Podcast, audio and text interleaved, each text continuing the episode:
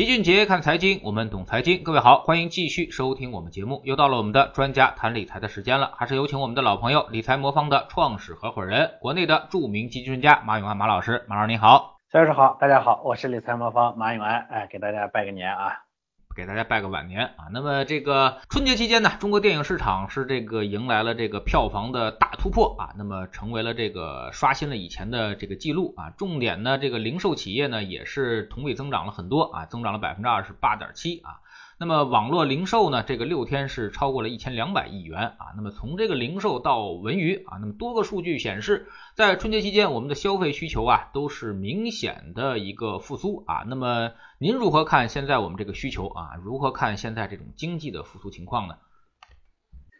呃，原本呢，大家担心啊，说这个春节呢要又被这个疫情呢给毁了，所以很多人响应号召就地过年。呃，但是节日呢过得热热闹闹啊，确实也是给了咱们这个全国人民一个大大的惊喜啊。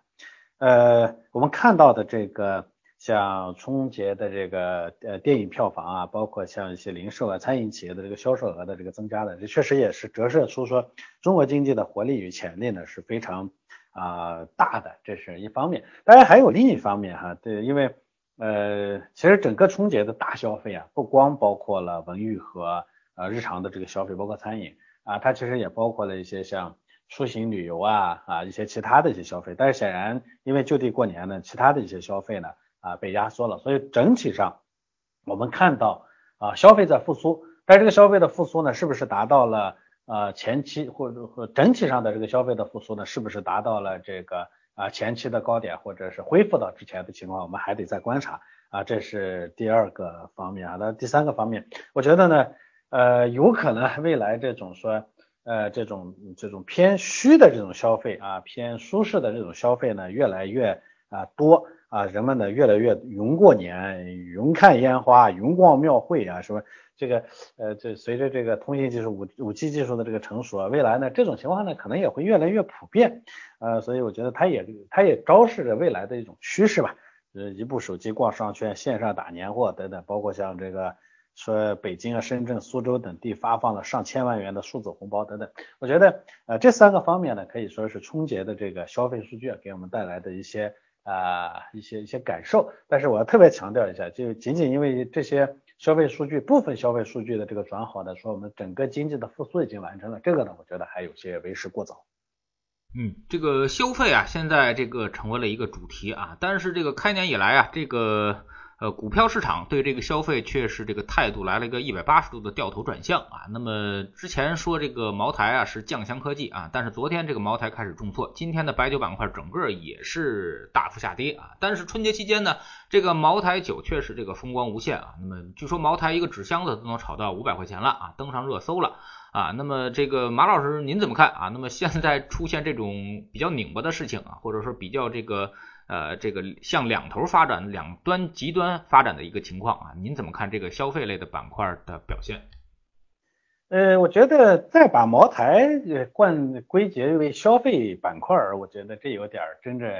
基本上就有点掩耳盗铃了。这个茅台已经不再是一个消费品了，对吧？呃，但呃，齐老师也说了，说这是个拧巴的事情。拧巴的事情呢，呃出现的时候，在资本市场出现的时候，会有两种做法，一种呢是别人拧巴的时候我们跟着。第二种呢是别人拧巴的时候我们不跟啊，前面前面的这种呢就是说啊跟着啊，那必然会有个决裂的时刻，什么时候决裂？既然大家都觉得是拧巴的，一定是大家的心里头潜藏着风险的，对吧？那这个风险呢什么时候爆发？那什么时候离开？这个呢其实对于普通人来说是个很难的事情，大部分人呢觉得拧巴还非得要参加，参加结果就被别人呢当做收割的韭菜了，这是一种情况。第二种呢，那就是开始的时候就不要去参加，那不适合我的，不是我的菜，我就不去赚。我觉得这种呢，相对的说，呃，短期里头呢，愉悦感可能会少一些，但最后的这个沮丧感呢，也会更小一些。前面金融学上有个说法，说人的赔了钱以后的痛苦，比挣了钱以后的喜悦要大得多。所以，凡是参与这种拧巴的事情的，最终的结果，假定都是亏损的话，那我觉得这个过程中给你带来的愉悦感，我们不去享受也罢。那回过头来说这个。炒茅台的这个，甚至茅炒茅台纸箱这件事情，我们就因为春节前呢，茅台呢为了控制市价啊，出台了一个举措，说必须百分之百拆箱销售。呃，如果发现箱子数量没达标的话，会对经销商做出相应的处罚。哎，所以这就导致呢，这个有些这个想炒酒的是这些经经销商呢，没办法，只能再去找一找这个这个这个这个这个箱子凑足数，是吧？呃，目前呢，市价销售的茅台呢，原香酒呢是每箱六瓶，是三千三百块钱一瓶，散瓶呢是两千七百块钱一瓶。五百元一个纸箱的话呢，其实它扣去这个中间的这个瓶子，就散瓶和这个整箱酒的这个差价的话，其实还是挺合算的。那回过头来，我为什么说茅台其实已经脱离了一个啊一个一个一个酒的这种呃价值，就是这个消费品消费品的这样一种价值呢？因为嗯，反正我觉得三千三百块钱一瓶酒也好，两千七百块钱一瓶酒也好，对于大部分的中国人来说，他的这个呃能消费得起的概率呢不算高。那现在它其实本身也成了一种市场的稀缺资源啊。这个上涨呢，主要的原因当然是因为供求失衡，但是这个球究竟是什么球？我估计大部分人不是为了去喝它，是为了炒它。呃，凡是这种情况出现的时候呢，这个历史上其实其他的领域也出现过，就像前些年说的这个什么，呃，这个算你狠啊，逗你玩啊，什么类似于这种这种情况呢，其实都发生过。那最终呢，会是一个什么样的结果啊？我觉得，反正人的思维呢，在形成惯性的时候呢，会有会有一鼓作气的一种啊一往一一往无前的这种勇猛感。但是回头呢，我们会发现历史呢是啊同样的逻辑。啊，所以我觉得这个这个最后的结果呢，我想大家应该都能看得到。那当然，茅台的高股价呢，还有一个原因呢，是机构抱团，是吧？最近把这个白酒股拉的都要估值重塑了，是吧？每次面临这种极端的泡沫的时候，大家都会说这次不一样了，所以机构呢，这个在这时候呢，也会集中的去持仓。但是，即抱团呢，没有永远抱下去的道理。这个里头呢，有个很有名的说法叫囚徒困境啊，总归会有人会提前偷跑。就像最近的这个。嗯，茅台的这个开年以后的这个下跌呢，其实就是因为海外的机构，主要的机构呢开始减持茅台了。那既然人家开始减持了，这就是偷跑的先跑的人，后面的人啊，我觉得也可能的这个跑不跑的，反正大家也得看着了。所以我觉得这个游戏呢，看看就好。对我们大部分人来说，这种游戏其实呃当个谈资可以，自己别进去。那这种血肉模仿自己进去，只会被磨，不会变变成那个变变成那个最后呢这个操操纵磨盘的人。所以大家还是不要参与的好啊。嗯，这个春节之后啊，整个市场发生了一个变化啊。那么核心资产啊，之前我们说的核心资产这一块，机构抱团的这些资产啊，那么都出现了一个明显的一个下跌啊，包括医药、新能源、芯片，包括这个这个这个啊，我们刚才说的这个消费啊。那么马老师您怎么看这个变化？我觉得下跌的原因也比较简单，就是节前涨多了啊，向下跌一点。嗯，国家不允许房地产那边的资产泡沫冒起来。同样的，股市这边的泡沫啊，其实也是要摁一摁。所以呢，这个这个国家呢，这个态度上呢，会有些说稍微的转变，它会让希望呢这个市场走得更稳定。另一方面呢，央央行呢也不给肉吃了，是吧？一下收回了两千六百亿的流动性。呃，那些因为流动性宽松，市场给的高估值的抱团品种，自然也就大大跌。那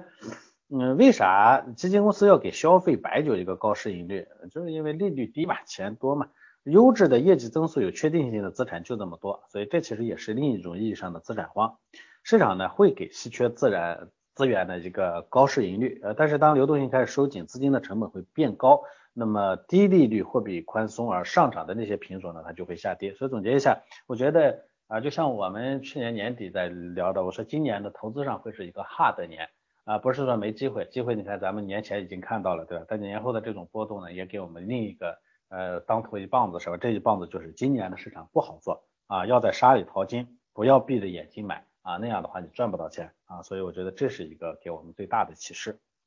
嗯，那您觉得这些核心资产后面还有机会吗？呃，机会有，那就是什么时候？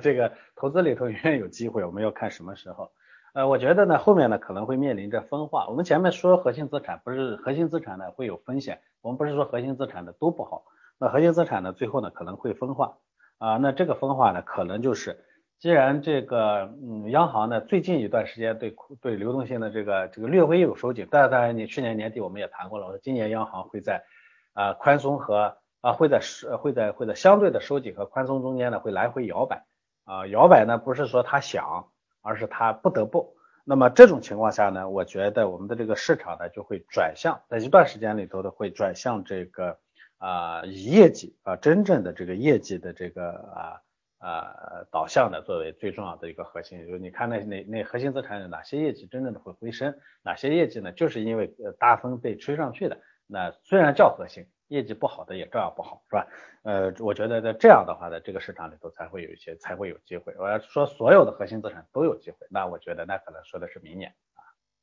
呃，那么现在这种市场状况您怎么看呢？就是开年之后的这两天大跌，其实让大家心很慌啊。那么这两天下跌，您觉得是呃是什么原因引起的呢？或者是后面会有这个资金这个进场托市吗？啊，因为我们看到春节期间 A 股没开盘之前呢，就是别人都涨得挺好的啊。那么这个 A 这个开盘之后呢，这个这个 A 股带的整个包括香港啊也在下跌啊。那么但是呢，整个基本面其实并没有什么特别坏的消息。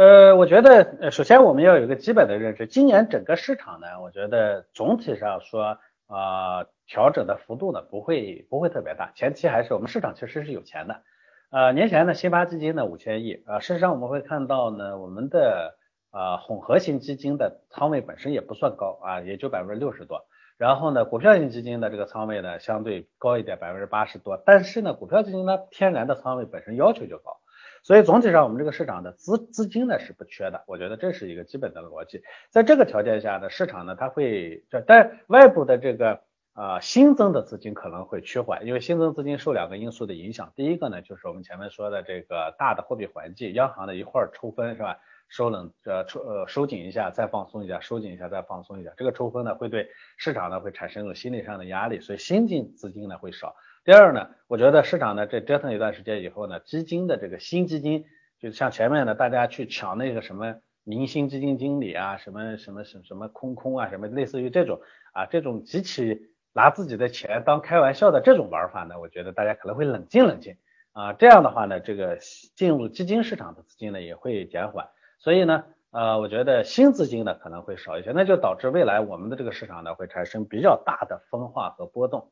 呃，我说的这个波动呢，就是就我说了下行的空间呢，因为后面有这些资金兜着，所以呢没有那么大。但是呢，部分品种的下滑可能会是非常啊大的。你像最近这几天里头，我们看到很多所谓的核心资产呢下跌个百分之十几、百分之二十的甚至都有，对吧？那所以呢，我觉得这分化啊和波动可能是未来这一段时间的常态。所以对投资者来说呢，我觉得我们需要冷静冷静啊。我觉得开年的这一盆冰水浇的很有道理。呃，让我们呢这个把呃，让我们把这个之前呢拿着自己的钱开玩笑的这种啊做法呢，我觉得稍微的呃减减一些，我觉得这也是对我们本每个人的一种负责任吧，这是第一个方面。第二个方面呢，就像去年呢，我们很多人呢就觉得，啊，我挣个百分之三十四十那都不叫钱是吧？我要挣个百分之五十六十，我要翻个翻，我要跟着空空怎么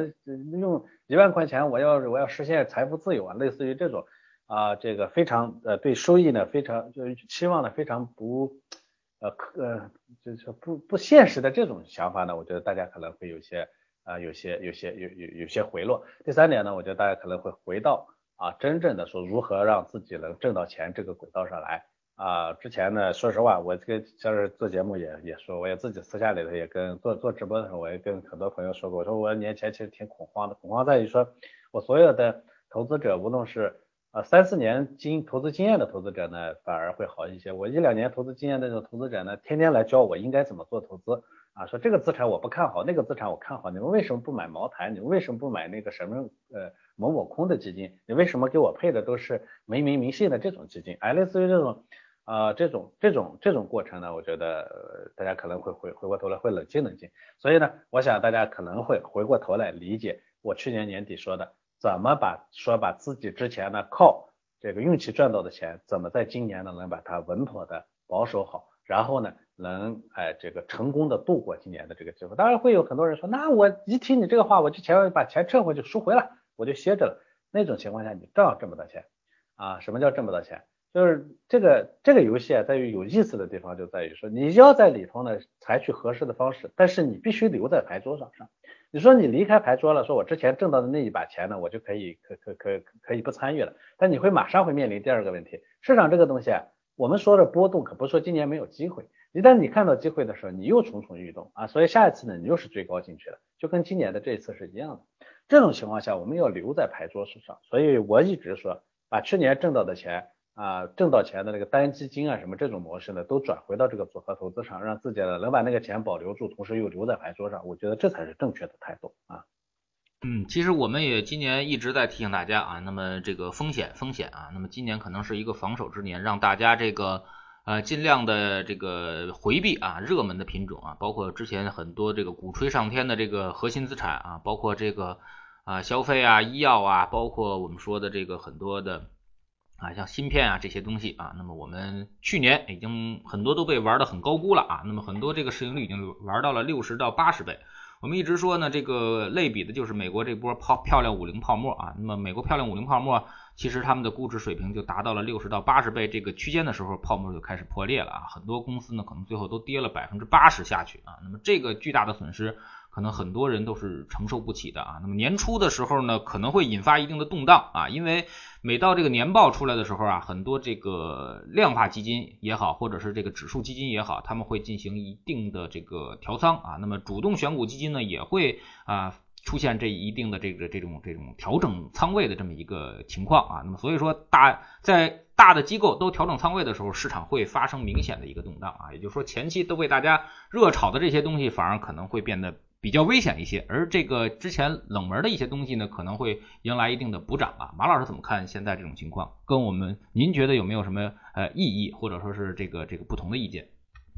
呃，我觉得呢，呃，我我其实对市场的定义呢叫分化，但是这个分化呢，它会分两层，一层呢是在之前所谓热门品种里头的分化，我们不能说所有的热门品种呢其实都是没有都是有问题的，这个显然不对。那么今年的这个热门品种，像之前我们所谓的这个。啊，消费啊，啊，包括像一些新基建里头的芯片啊，类似于这种，我觉得这些品种里头，包括像我们之前的说说的说的大的科技领域，这个里头呢可能会出现比较严重的分化，值钱的仍然会很值钱，甚至市场可能还会给出更高的估值啊？为啥呢？因为我说了，市场后面并不缺钱啊，只是说这个时候呢，总体上大家的这个对新增资金的这种担忧，以及对市场的短期的这个下跌的恐慌的的担呃这个观望，使得这个资金呢没有没有进来。啊，所以我觉得呢，这个市场呢会在这个层面上进行分化。第二个呢，其实我对之前呢没有涨的品种呢，会不会有更好的机会，这一点上我也持啊比较观望的意见。呃，就是说以往呢，我们其实每一次呢都会看到说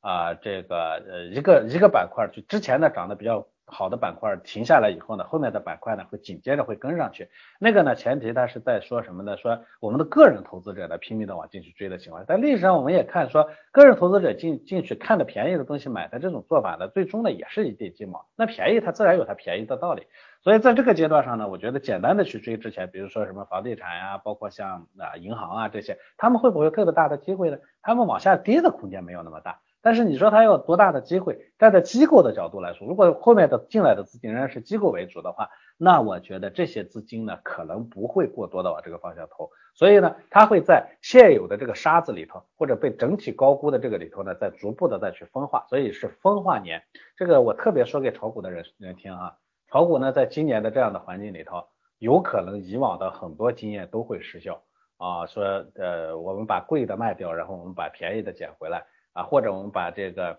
啊，这个这个这个的这个怎么这原来的这种操作方式吧，我觉得可能都要改一改啊。这个分化里里头呢，可能就格外的需要对个股、对于行业啊、对趋势的一些把握啊。你比如说，那大家都是高估的，哪些究竟它应该回落到地面上来？哪些究竟之前说的潮水退出，总还有人在穿着内裤，那谁是穿着内裤的？你自己需要花很多的精力去进行研究。啊，而这个呢，我觉得对个人来说呢是比较困难的，所以我们说 hard 年不是说没机会，还是有机会，但这个机会比较难抓，所以我一直一直说今年呢其实才是真正的机构年，就机构呢在这里头才会有机会，而做这种配置的这我们这种机构呢，在今年呢才会真正的会变得更好啊。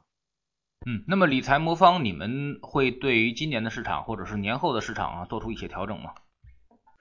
呃，理财魔方呢，其实我们一直在做我们的新版的配置模型的建设哈，这其实从去年的四月份就一直在在在在在投资构建。那我们可能会今年年呃年初呢，会更多的把精力的建立呃花在我们的新模型的上线与啊调整上。我们的新模型相对于我们的旧模型呢，就是它会对市场的呃研究呢会更长远。像我们以前呢，更多的研究过去五年的市场，但我们新模型呢会研究过去二十年的市场。啊，甚至对于海外市场我们会研究的更长，这是第一。第二呢，我们会更关注对极端情况的风控，因为我们整个模型的构建基准就是历史上最差的那个时间点，以那个时间点呢作为出发点，说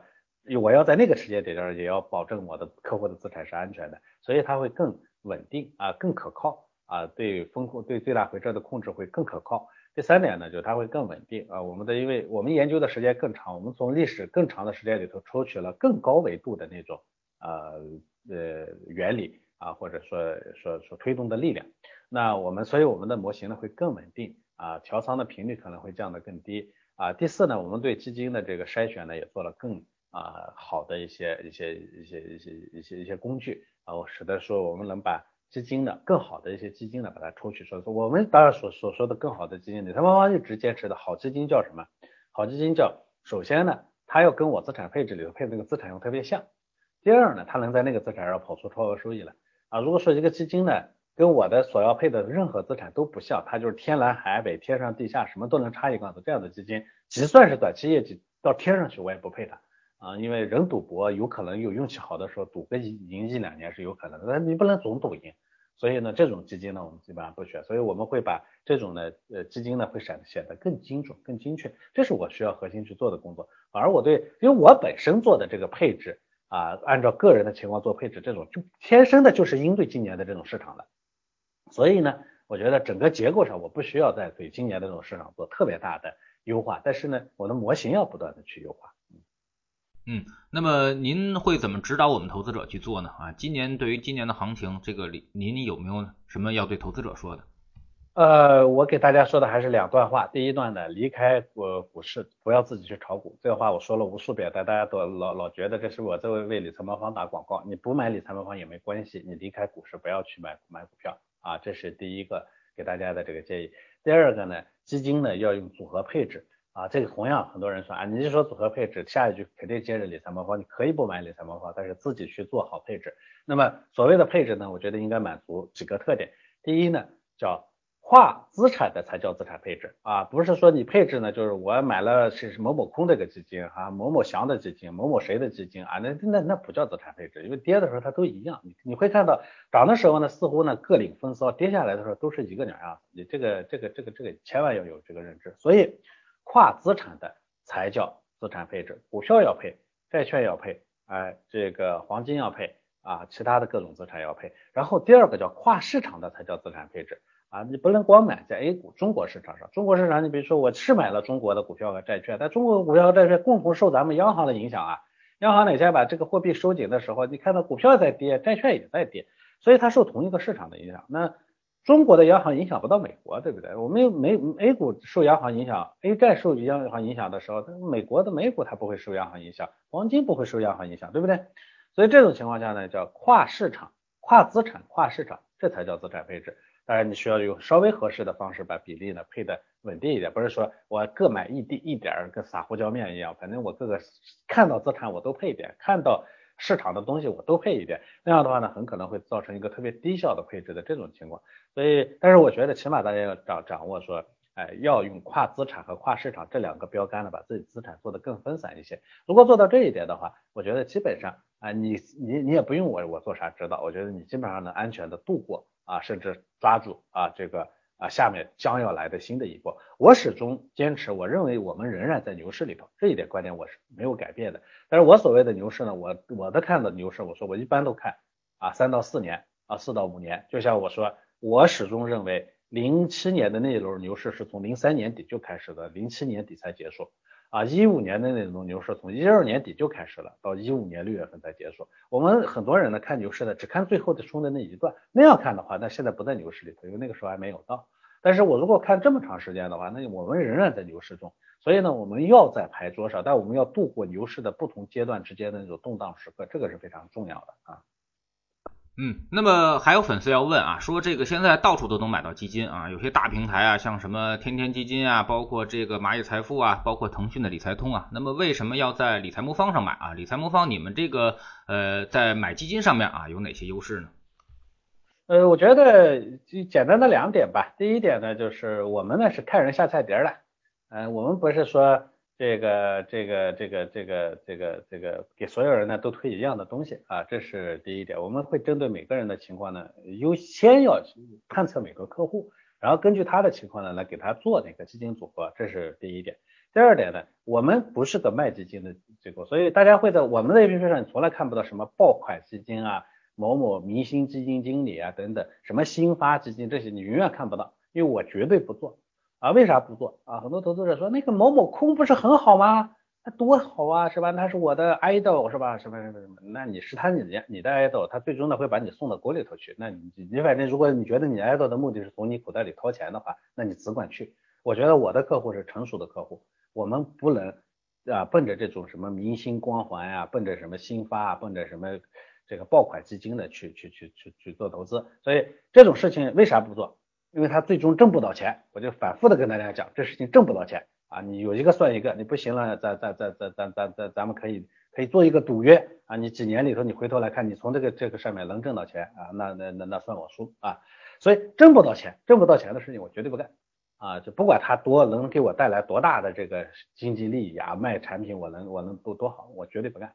所以理财魔方不推荐那些绝对啊不做这个挣不到钱的这种这种这种爆款基金。同样，其实理财魔方也坚决不让大家做那个单基金啊单基金购买。为啥？你们看在我的平台上从来见不到这一点。那去年那么火热，我要把单单基金销售开放的话，我起码能能跟着市场能多挣一波，对不对？干嘛不做呢？不做的原因也同样是单基金销售啊，最终客客户挣不到钱。当然你会说，我有人挣到钱了，我某某某某挣到钱了啊，那。这个市场上呢，最终通过这个方式挣到钱的人不到百分之十。你要非得说你是运气最好那百分之十，那你我当我没说。但是只要你认为这个你最终呢可能，我们大部分人我说我们要承认我们是普通人，我们每个人都是普通人。我可能不是那百分之十，我就是那百分之九十。在我是那百分之九十，我就不做那些必然会导致失败的东西。好，所以呢，我回过头来说，我们这地方呢做的是看人下菜碟，帮助你来定做基金组合的这么一件事情。同时，我们有持续的这样的投顾服务啊，陪伴你啊，中间呢难受了，我们会帮你来，哎，帮你来调整这个情绪，对不对？市场变动了，我还来帮你来应对市场的变动。如果说这些东西都做了的话，那相对一个简单的基金销售平台来说，我觉得我们没什么可比性。就相当于说，你非得拿一个药店去比医院，那有什么可比的呢？对不对？没什么优势。药店和医院之间，你非得说医院的药卖的便宜，医院那药有时卖的还更贵，那为什么你要去医院呢？因为医院能帮你按这个叫什么呢？辨证施治啊，看人下药啊，这才是我们解治病的根源。那我们回过头来，我们买基金的目的是什么？我们买基金的目的不是为了挣钱吗？我们买基金又不是为了享受一次这个啊坐过山车的快感，对不对？如果不是那样的话，那你干嘛要去要去要要要要要要？就如果说享受快感，那你也同样当我没说。但是如果我们为了挣钱，那你还是得找找找医院啊。所以我们是医院，他们是药店。好，非常感谢马老师今天做客我们节目啊，也是跟我们聊了这个开年几天的市场的一个明显的变化啊。那么还是那句话啊，今年整个市场呢，呃，会比较难做啊。那么因为随着这个成交量啊，这个越来越大，市场的波动肯定会越来越大，而且这个随着这个很多核心资产的这个呃涨幅过大啊，估值过高，肯定呢市场的分歧也会越来越多啊。那么所以造成的结果呢，就是这个股价的大幅波动啊。那么即便你选对了方向啊，那如果股价波动过大的话，你很可能等它跌下来的时候，也会造成无限的怀疑啊，从而在底部割肉啊。所以说，呃，其实呢，我们对于绝大多数人来说啊，那么波动都是我们的风险啊。那么所以说我们在投资过程之中，我们只要把波动降低啊，降到你能够适应的范围之内啊，那么然后我们就可以一直拿着了啊。那么对于很多资产来说，其实长期拿是呃收益是确定的啊，那么而且会。很让你舒服的啊，向右上方啊不断的一个上涨的这么个过程。如果你不会通过资产配置方案呢，可以通过理财魔方啊这种工具帮您实现。非常感谢马老师，再见。好的，再见。